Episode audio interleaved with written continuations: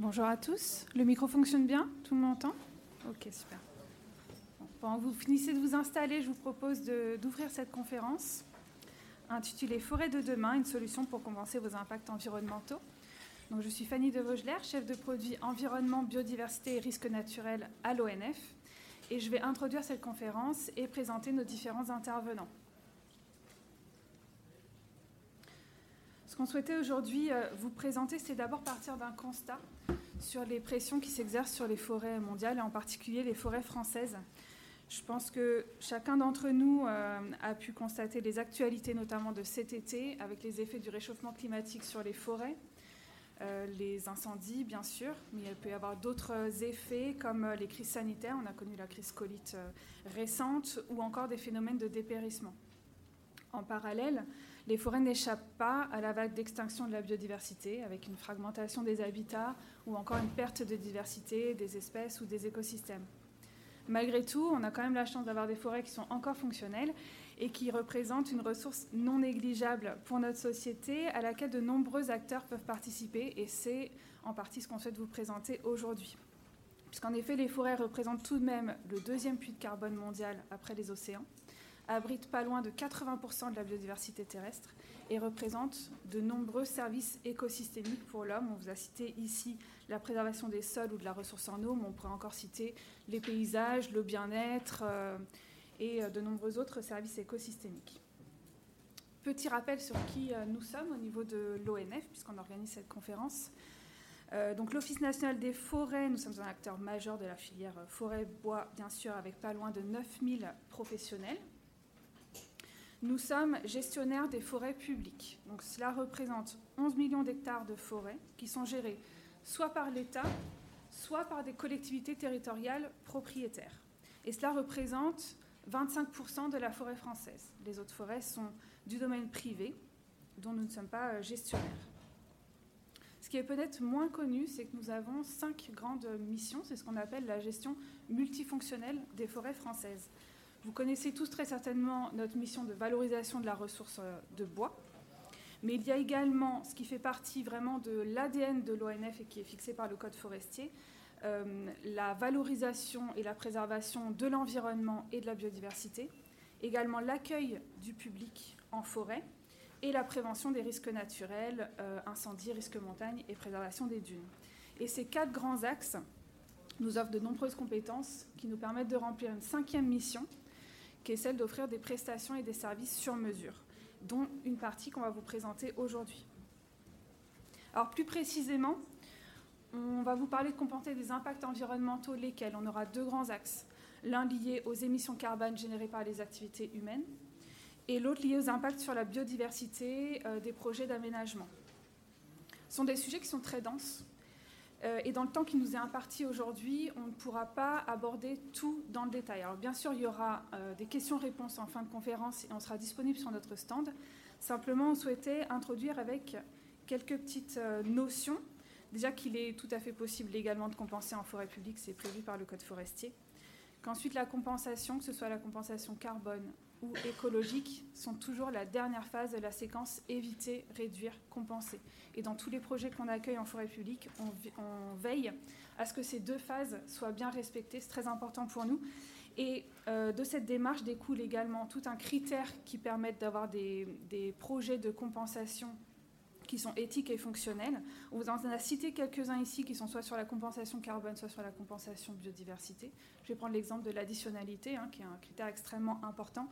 C'est que tout projet de compensation en forêt s'ajoute à nos missions et ne, ne s'y substitue pas. Nous avons nos propres missions que je vous ai présentées. Et lorsqu'on accueille un projet de compensation, c'est du bonus pour euh, vous comme pour nous. Nos intervenants du jour.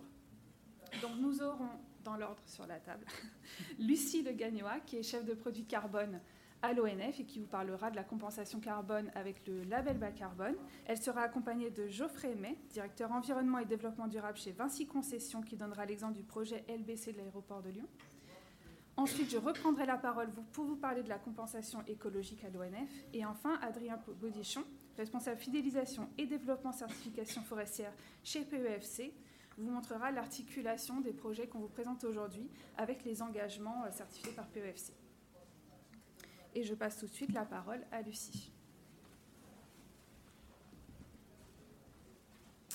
Merci Fanny. Alors moi je vais vous présenter donc la compensation carbone à l'ONF.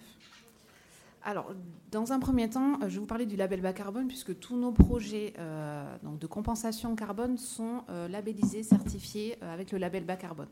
C'est un label national, c'est le seul qui permet de faire de la compensation carbone en France.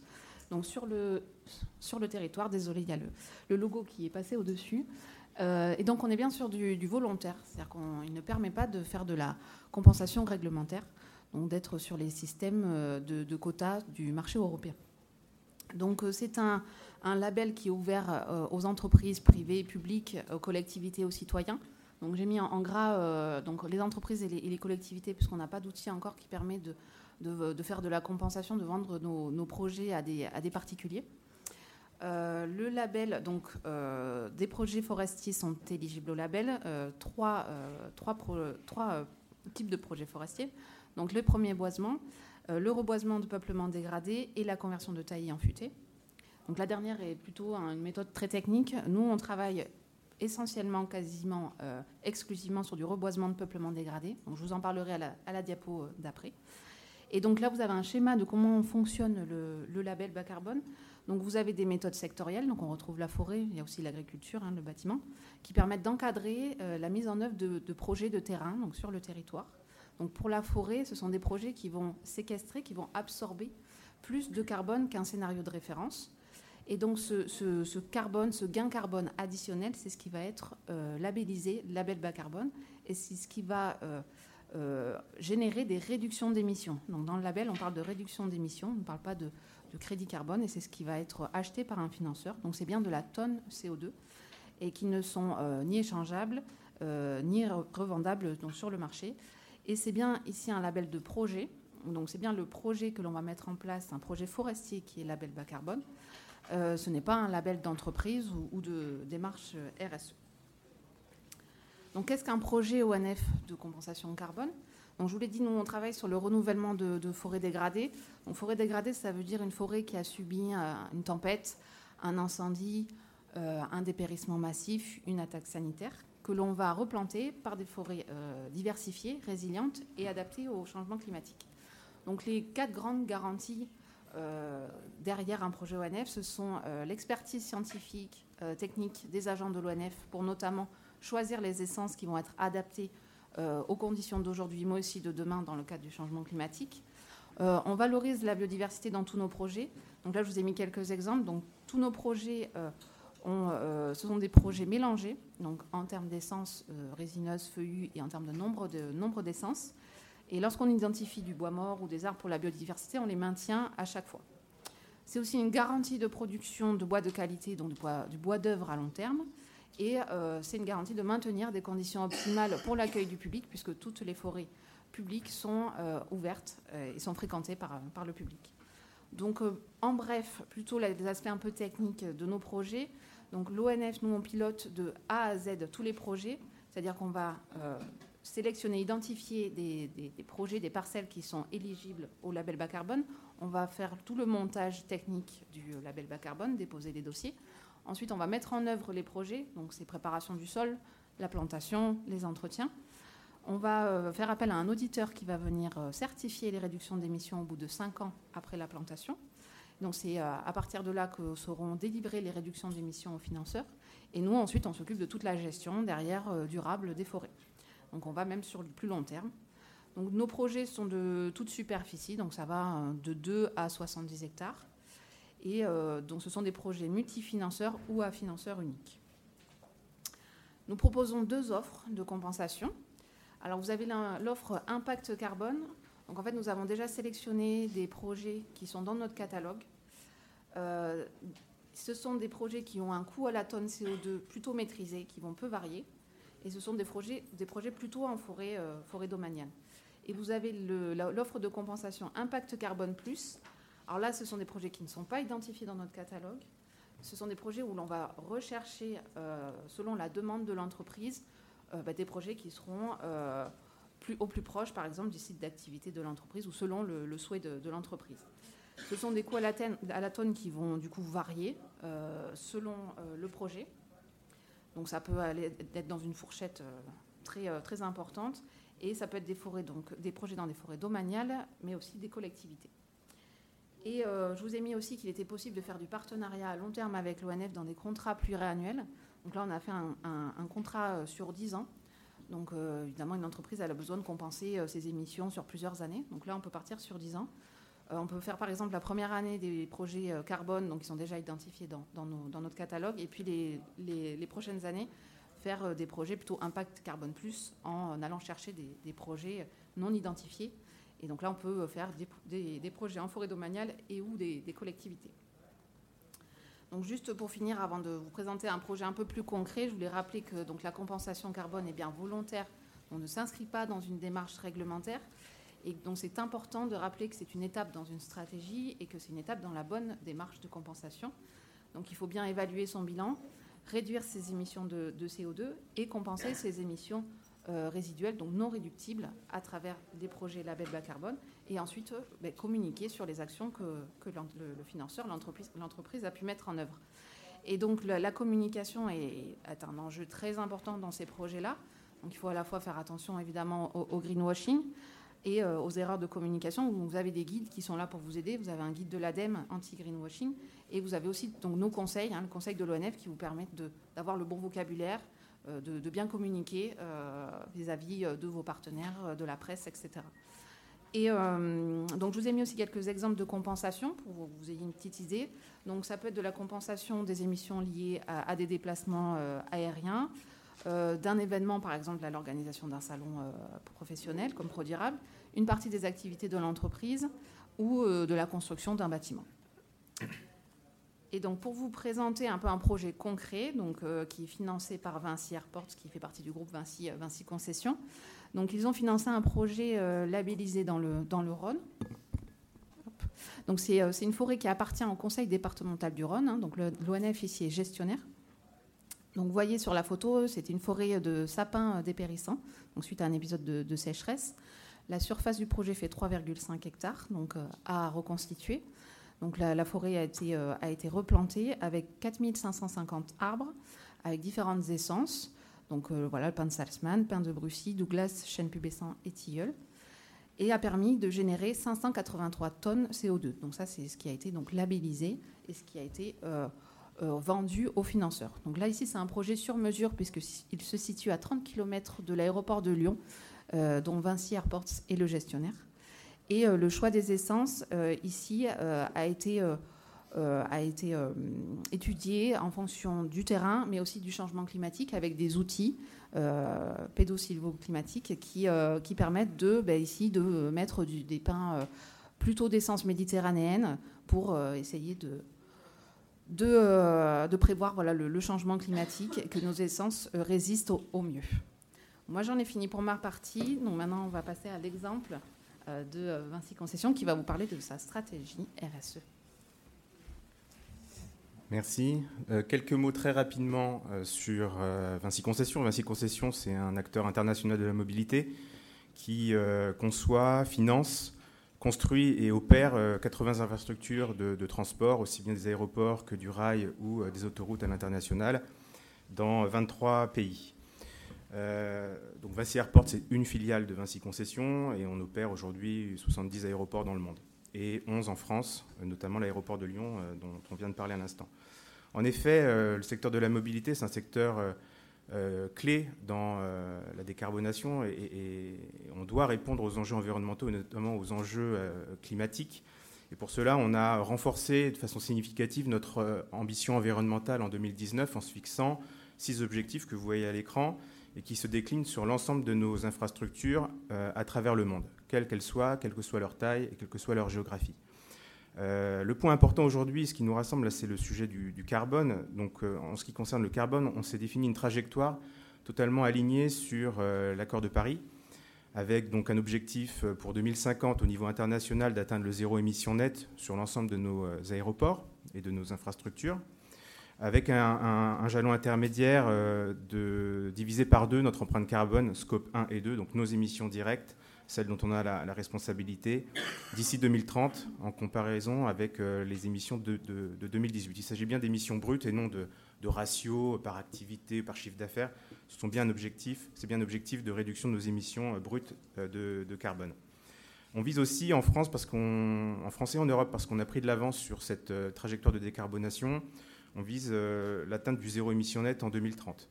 Et dans les exemples que je mentionnerai euh, juste après, vous verrez qu'on est en avance sur deux aéroports notamment, l'aéroport de Lyon dont on a parlé et l'aéroport de Toulon, Toulon hier, dans, le, dans le Var.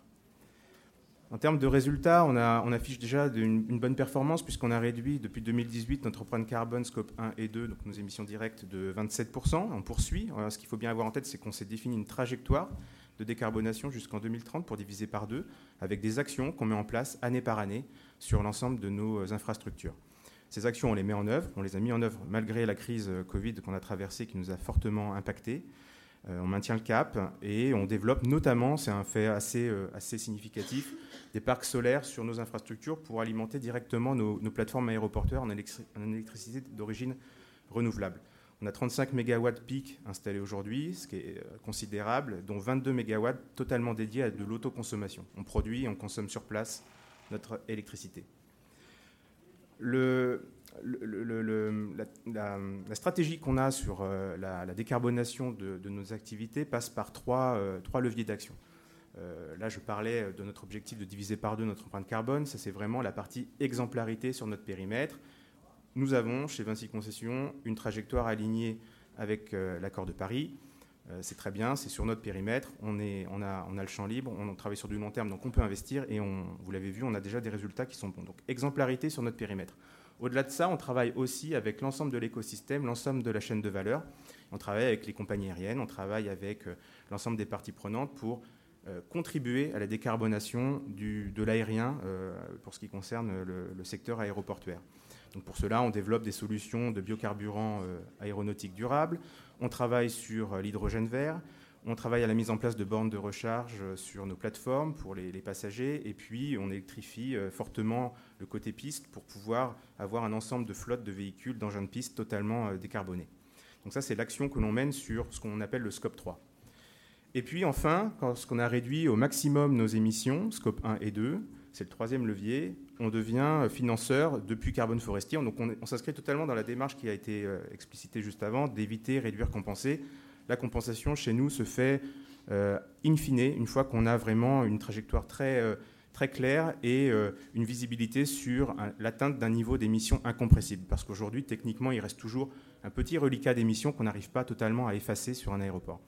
Et donc, on a souhaité, sur deux plateformes assez avancées en matière de décarbonation en France, Lyon-Saint-Exupéry et Toulon-Hier, développer des projets de, séquestration carbone euh, la séquestration carbone, on la souhaite locale au maximum euh, pour bénéficier des retombées positives sur le territoire, retombées environnementales, hein, elles ont été évoquées, mais aussi retombées euh, socio-économiques, puisque la filière bois a une importance considérable et doit être sécurisée, développée sur le territoire national.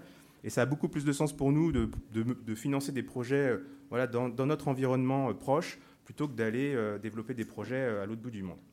Et donc on a développé euh, pour les aéroports de Lyon, en gros retenez pour l'aéroport de Lyon, on, va devoir séquestrer annuellement l'équivalent de 500 tonnes de CO2 par an. On est aujourd'hui à 5000 tonnes, on était il n'y a pas très longtemps à 10 000 tonnes par an. Donc vous voyez bien la trajectoire de décarbonation. Il nous restera à peu près 500 tonnes résiduelles, ce qui est euh, à l'échelle de l'aéroport pas beaucoup. Et donc on a commencé à financer avec l'ONF euh, différents projets. Le, projet de la cantinière qui a été présenté juste avant, donc je ne vais pas y revenir. Un nouveau projet cette année pour séquestrer euh, à l'année N plus 1, donc dans, maintenant 7 ans, euh, euh, les, 500 tonnes résiduelles, donc un projet sur la, forêt de la pyramide, non loin, là encore, de l'aéroport de Lyon.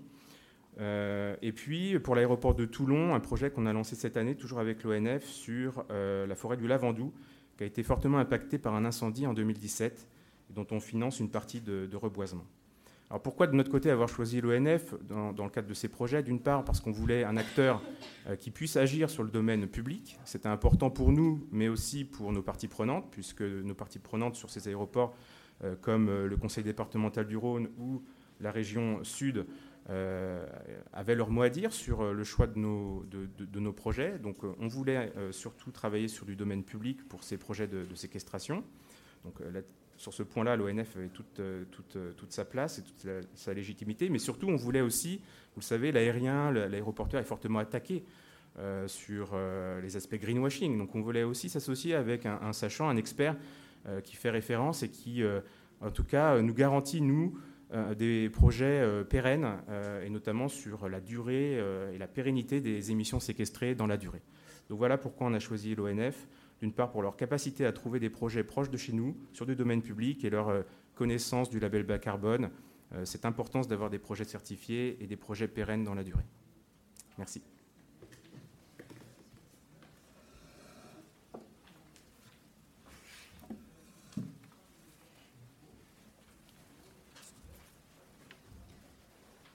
Alors, je reviens avec vous pour vous parler à présent d'un autre système de compensation, celui de la compensation écologique. On sera ici dans un cadre euh, réglementaire qui est très technique euh, et qui demande pas mal de compétences pour le comprendre. Donc, je vais essayer de l'expliquer euh, assez simplement. Dans le cadre de la compensation écologique, si vous avez un projet d'aménagement, par exemple, vous construisez un nouveau bâtiment sur une zone naturelle, vous allez devoir euh, d'abord éviter et réduire au maximum vos impacts négatifs sur la biodiversité. Donc ça, vous êtes contraint par, le Code de l'environnement. Tout ce que vous ne pourrez pas éviter et réduire, si ce sont des impacts qui sont encore euh, significatifs et résiduels, vous allez devoir l'évaluer pour ensuite le compenser avec un ensemble de critères qui euh, tendent vers l'absence de perte nette de biodiversité, voire vers un gain de biodiversité. Donc c'est pour ça qu'on le représente euh, sur cette illustration euh, du guide de, l'OFB et du CGDD, par une balance, on cherche un équilibre, avec bien sûr une équivalence écologique. Donc si vous impactez une zone humide, vous allez compenser vers une zone humide. Si vous impactez un papillon, vous allez chercher à compenser sur la même espèce de papillon avec des critères euh, géographiques, de pérennité, etc. Donc c'est un système réglementaire qui est très exigeant et qu'on connaît bien à l'ONF. Concrètement, quels sont les types d'actions qu'on peut mettre en place Vous en avez trois grandes catégories. La création de milieux. par exemple, on va créer un réseau de marques qui sera euh, favorable euh, à des batraciens. On peut également euh, restaurer des écosystèmes qui ont été endommagés. Donc ça peut, ça peut constituer en l'enlèvement d'espèces exotiques envahissantes ou encore reprofiler les berges d'un cours d'eau pour le rendre plus fonctionnel d'un point de vue de la biodiversité. Et enfin, on peut faire évoluer les pratiques de gestion. Donc, ce sera par exemple baisser la fréquentation humaine si elle est jugée dérangeante pour les espèces concernées, ou euh, carrément supprimer une exploitation ou la euh, modifier, l'alléger. Si vous avez par exemple un, espace qui est régulièrement euh, tondu, je un exemple hors ONF, vous allez peut-être passer à un fauchage par an. Donc ces trois types d'actions sont possibles dans les forêts qui sont gérées par l'ONF à une condition, c'est que ce soit compatible avec le régime forestier et donc avec la gestion qui est déjà en place chez nous. Donc la première chose qu'il faudra faire, c'est avant que votre euh, arrêté préfectoral soit paru, de nous consulter si vous avez besoin de compenser en forêt publique et on pourra vous dire si vos mesures compensatoires sont adaptées à votre gestion, si on doit les décaler un petit peu, si on doit les modifier. On pourra les retravailler ensemble. Pour vous présenter peut-être plus concrètement ce en quoi on peut vous aider, je vais vous proposer une petite vidéo que vous avez peut-être vu qu'on a lancée euh, ces derniers jours et qui résume notre action. Entreprise et collectivités, vous avez un projet d'aménagement?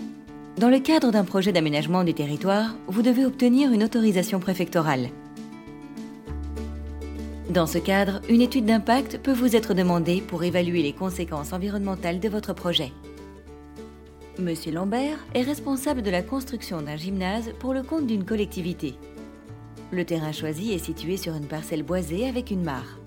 L'Office national des forêts conseille Monsieur Lambert pour éviter et réduire ses impacts environnementaux.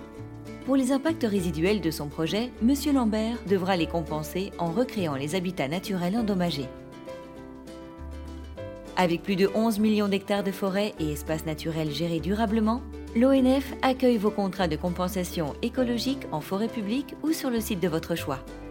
Nos 200 experts œuvrent au quotidien pour préserver et recréer les habitats et écosystèmes endommagés par vos projets d'aménagement. l'Office national des forêts, en tant qu'opérateur de compensation, vous propose une solution complète, à commencer par la recherche de sites et l'accompagnement pour déposer votre dossier. Nous nous chargeons ensuite du diagnostic écologique, de l'élaboration du plan de gestion de votre site et des travaux de génie écologique. Nous assurons également un suivi naturaliste et une évaluation des mesures prises sur le long terme. Enfin, nous faisons un bilan final pour constater les gains de biodiversité obtenus. L'ONF, des solutions durables pour vos espaces naturels.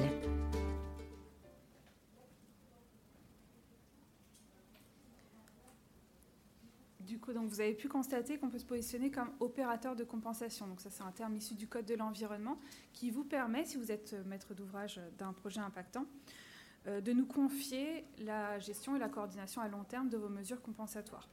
On peut agir bien sûr aussi à la carte, selon votre projet. On va pouvoir intervenir sur toutes les phases, donc en amont sur des actions de conseil et comme vous l'avez vu également sur les études et les travaux des mesures compensatoires. Selon les régions, on a des équipes ONF qui peuvent être plus ou moins sollicitées, mais rassurez-vous, on a un réseau de partenaires de confiance qui peuvent aussi travailler avec nous, que ce soit pour les travaux de génie écologique ou pour la réalisation des études. Donc euh, il y a quand même pas mal d'avantages à travailler avec nous euh, sur ces projets de compensation écologique. La première, c'est qu'on va dédier un chef de projet qui sera votre interlocuteur pour la gestion de vos mesures compensatoires sur toute la durée du projet, qui vous fera des reportings réguliers. Nous, on prévoit des conventions de base, en tout cas en forêt domaniale, puisqu'en forêt de collectivité, c'est bien le propriétaire qui décide ce qui est fait. Mais en forêt domaniale, nous, on va proposer des reportings tous les ans.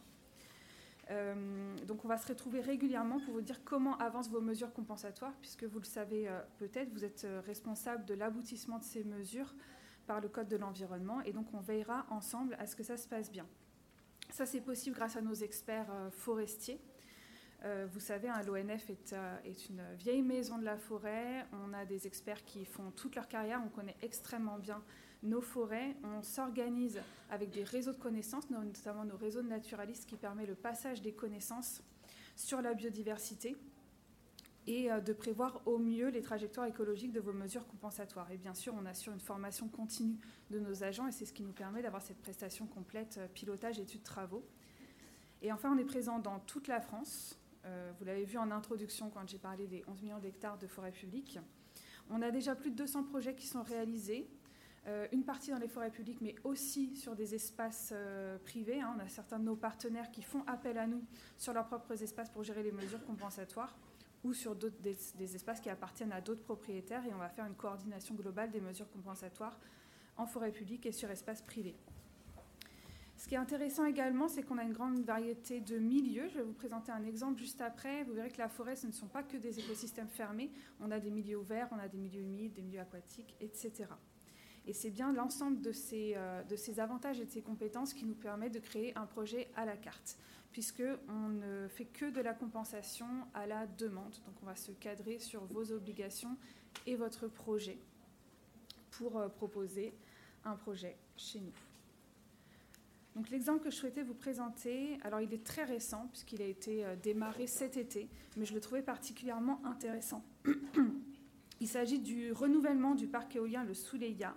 Donc euh, on arrive en fait à la période de fin des éoliennes actuelles. Le parc est en exploitation depuis 2001 et là ils ont besoin de remplacer les éoliennes. Donc ils ont refait une étude d'impact. Et ce qui est intéressant, c'est qu'ils ont remarqué qu'il y avait un couple d'aigles royaux qui nichait à proximité des sites et en fait dont l'aire de chasse a été décalée, d'une part du fait de l'exploitation du site éolien et d'autre part parce qu'il y a eu d'autres projets d'exploitation à proximité, notamment l'installation de la fibre. Et donc ils ont décidé de réagir et d'apporter une mesure corrective qui se formule sous forme d'une mesure, d'une nouvelle mesure compensatoire, où il faut en fait mettre à disposition une nouvelle aire de chasse pour les aigles. Et il se trouve qu'on avait euh, un espace tout à fait adapté en forêt domaniale de Basagli. Du coup, ce qu'on a prévu, c'est de, réouverture, de réouvrir pardon, euh, des espaces de garrigues, tout en maintenant une mosaïque fermée pour apporter tous les habitats et finalement tout le gîte couvert dont ont besoin euh, les aigles pour euh, leur zone de chasse. Et donc ça, on leur protège sur, la zone, sur les, 30 ans en fait, prévus par l'arrêté préfectoral. On s'adapte toujours à la durée qui est prévue dans, l'arrêté préfectoral. alors, je voulais vous expliquer aussi euh, en quoi euh, on adapte à notre gestion multifonctionnelle. Donc ici, il y avait euh, quatre grands critères. Le premier, c'est qu'on a regardé sur cette zone si on avait une production ligneuse. Alors, comme vous le voyez sur la photo, c'est plutôt un espace de garrigue. On a quelques pins d'Alep, quelques chênes verts, et il y a eu une tentative de plantation de cèdre qui n'a pas été fructueuse. En fait, on n'a pas du tout de production de bois sur cette zone et ce n'était pas gênant à ce titre-là de mettre des mesures compensatoires. Sur la fonction écologique, nos forestiers avaient déjà remarqué que c'était une zone favorable aux actions avifaune, mais rien n'avait été prévu dans l'aménagement forestier. Donc on est bien en additionnalité. Sur la fonction sociale, on a un chemin de randonnée qui passe, euh, mais le niveau de fréquentation n'est pas dérangeant pour euh, la chasse des aigles, donc il peut être préservé. Donc là aussi, sur la fonction d'accueil du public, c'est cohérent. Et enfin, il faut savoir que la forêt domaniale de Basagli a été euh, créée pour protéger contre un risque d'érosion des sols, parce qu'on a des zones de talus importants sur des terrains marneux. Et donc il était important de garder cette zone végétalisée. Ici, on est sur une zone de plateau. Du coup, on n'est pas du tout sur les, parties de talus, donc c'est pas gênant de réouvrir du milieu. Et c'est tout à fait cohérent par rapport à l'action de nos équipes de défense des forêts contre les incendies. Et donc c'est l'ensemble de cette analyse pour, et chez nous d'un travail vraiment pluridisciplinaires qui nous ont permis de, consacrer 130 hectares d'un seul tenant pour la mesure compensatoire euh, en faveur des aigles royaux. Je trouvais que c'était vraiment un projet intéressant et ce que je souhaite euh, aujourd'hui, c'est conclure en vous disant qu'il y a de nombreux avantages de compenser en forêt publique, que ce soit sur le carbone ou la biodiversité. Déjà parce qu'on s'arrange pour que les, on a en fait un ensemble d'engagements qui font que les forêts euh, sont saines. On a plein d'actions favorables à la biodiversité, comme les trames de vieux bois, la protection des sols ou les travaux adaptés au cycle des espèces, qui font qu'on apporte un environnement qui est favorable à la fois pour les plantations carbone, mais aussi pour la bonne réussite de vos mesures compensatoires. À côté de ça, on a de nombreux engagements. Et je pense que les mieux placés pour en parler, c'est PEFC, puisqu'ils certifient 100% de nos forêts.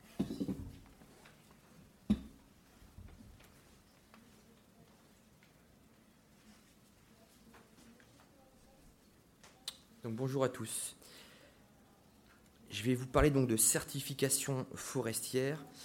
Euh, juste pour introduction, donc l'ONF est un membre et administrateur de POFC France et fortement engagé dans le, référentiel de gestion des forêts. POFC en fait c'est une ONG internationale qui a pour but de prouver la gestion et garantir la gestion durable des forêts. Donc on est totalement indépendant via notamment des contrôles dans les massifs forestiers, mais aussi auprès des intervenants, notamment pour l'exploitation des bois. 100% des forêts domaniales euh, en France sont certifiées. Pour les forêts de collectivité, ça représente environ les, les deux tiers. Et euh, cette certification forêt, on la retrouve dans les entreprises, notamment via la traçabilité des bois. Donc elle se prolonge après la forêt auprès des entreprises de transformation. C'est-à-dire que quand vous achetez un, produit qui est marqué certifié PFC, c'est-à-dire qu'on a une traçabilité du bois depuis, du propriétaire jusqu'à la dernière entreprise qui l'a transformé. PEFC, en fait, c'est un euh, référentiel adopté par presque 80 000 propriétaires en France depuis un peu plus de, 22 ans. Euh, cette certification euh, permet de prouver, comme je vous le disais, la gestion, mais aussi pour les entreprises qui achètent du bois, que leur activité d'achat de bois n'est pas impactante sur la biodiversité, par exemple, ou sur la, régénération. Ainsi, ça représente environ la certification de 34% des forêts métropolitaines.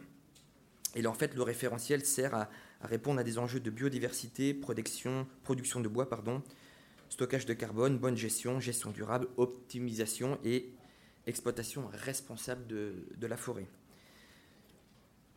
Par exemple, sur la biodiversité, c'est euh, respect des périodes de, nidification des, oiseaux, par exemple. Sur les sols, c'est respecter notamment le franchissement des cours d'eau, avoir certaines, règles et euh, préserver les ripisylves. Et pour l'aspect pérennité, ben, c'est une forêt certifiée, c'est une forêt qui doit absolument se renouveler par des actions naturelles ou par de la plantation. Et en fait, pour s'assurer que les forêts ont tout euh, leur plein potentiel avec le, changement euh, climatique, elles doivent être gérées durablement de façon à avoir des garanties.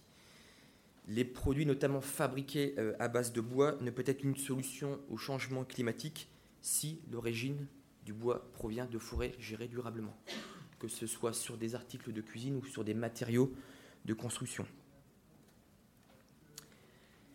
Cette euh, certification passe par des contrôles, comme je vous disais, qui permettent de prendre aux gestionnaires comme l'ONF de prendre du recul sur la gestion, mais aussi d'avoir un processus d'amélioration, parce que les règles de gestion sont revues toutes les cinq ans, de façon à prendre aussi tous les enjeux euh, forestiers, mais également environnementaux et sociétaux. La production de bois, par exemple, ne doit pas porter atteinte à la biodiversité ou à la régénération. C'est pour ça qu'on a une approche globale dans la gestion euh, forestière durable. Sur ce slide-là, donc quelques illustrations euh, des différents éléments sur lesquels le, référentiel PEFC pour la forêt s'applique. Donc c'est notamment euh, viser la régénération naturelle des, forêts, réhabiliter les écosystèmes. C'est notamment en prenant en compte et en conseillant les propriétaires, en mettant notamment des îlots de sénescence qui vont permettre à certaines espèces euh, de, nicher, c'est respecter aussi des zones un peu plus sensibles comme les, zones humides ou d'avoir du matériel adapté pour qu'il n'y ait pas de tassement du sol. S'il y a tassement du sol, il y a risque qu'il n'y ait plus aussi d'arbres qui poussent par la suite.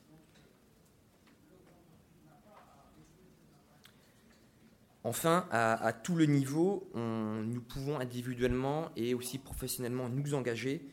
Par exemple, vous, entreprise, dans euh, vos engagements RSE, en achetant un produit certifié PEFC, euh, ça vous amène à avoir une garantie sur votre, votre campagne achat, mais aussi prouver que vos achats sont responsables euh, et durables. Euh, c'est ainsi que en fait, la démarche RSE s'applique au monde de la forêt. Merci.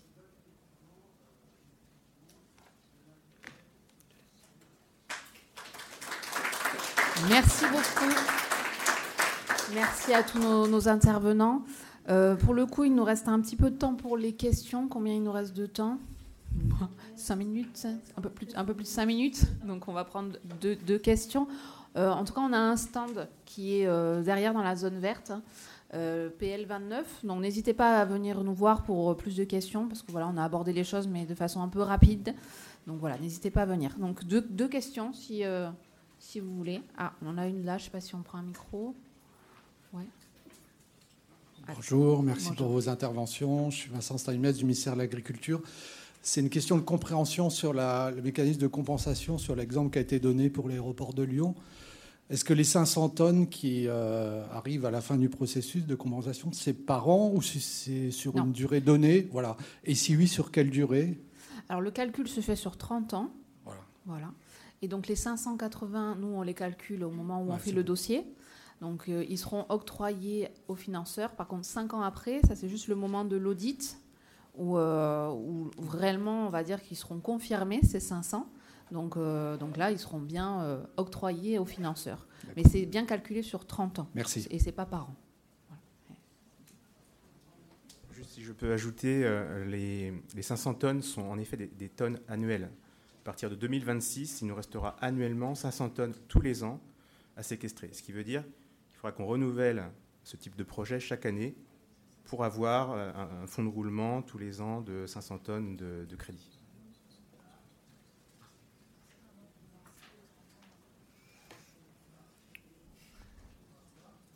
Autre question Oui, monsieur. Euh, la gestion des forêts euh, doit comprendre la lutte contre le feu. On a eu des quantités d'incendies cette année.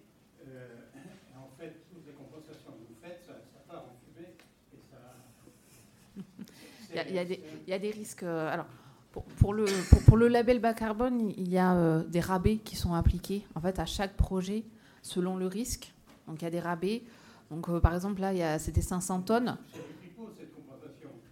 Ah bah, si, ça part en fumée, c'est sûr que. Mais y a, en fait, il y, y, a, une espèce de réservoir de tonnes qui est créé avec tous les projets. Il y a un rabais sur tous les projets, en fait, qui permet de faire un réservoir, un pool.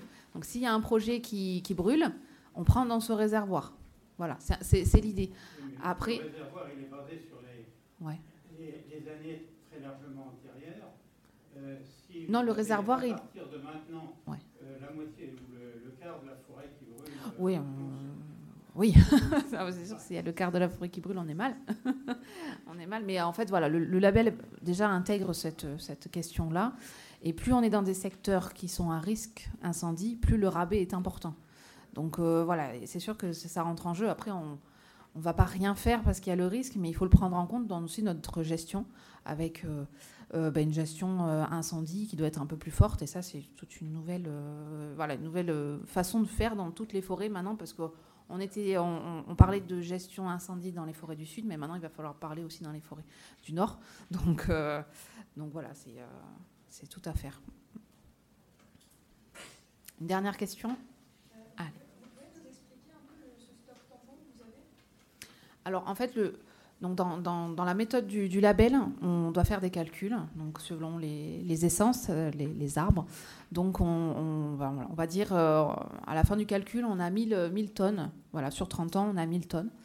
Le label dit qu'on doit faire déjà un, rabais de moins 10% obligatoire euh, pour tous les projets. Donc, déjà, on, défale que moins de 10% sur ces 1000 tonnes. Après, on est dans une zone à risque incendie fort. Euh, donc je ne sais plus le, rabais, mais c'est je crois moins 15%. Donc on ajoute encore moins 15% à ce, tonnage-là. Et donc c'est ce pool en fait, voilà, donc le moins 15, le moins 10, qui va euh, alimenter le pool, le réservoir de, CO2, euh, qui sera commun à tous les projets, de tous les porteurs de projets sur toute la France. Et voilà, qui va permettre de sécuriser un peu l'achat de, de tonnes de CO2. Bon, je pense que c'est terminé. Ah, ah si, une, dernière. une dernière, si, si vous voulez. Ah, madame.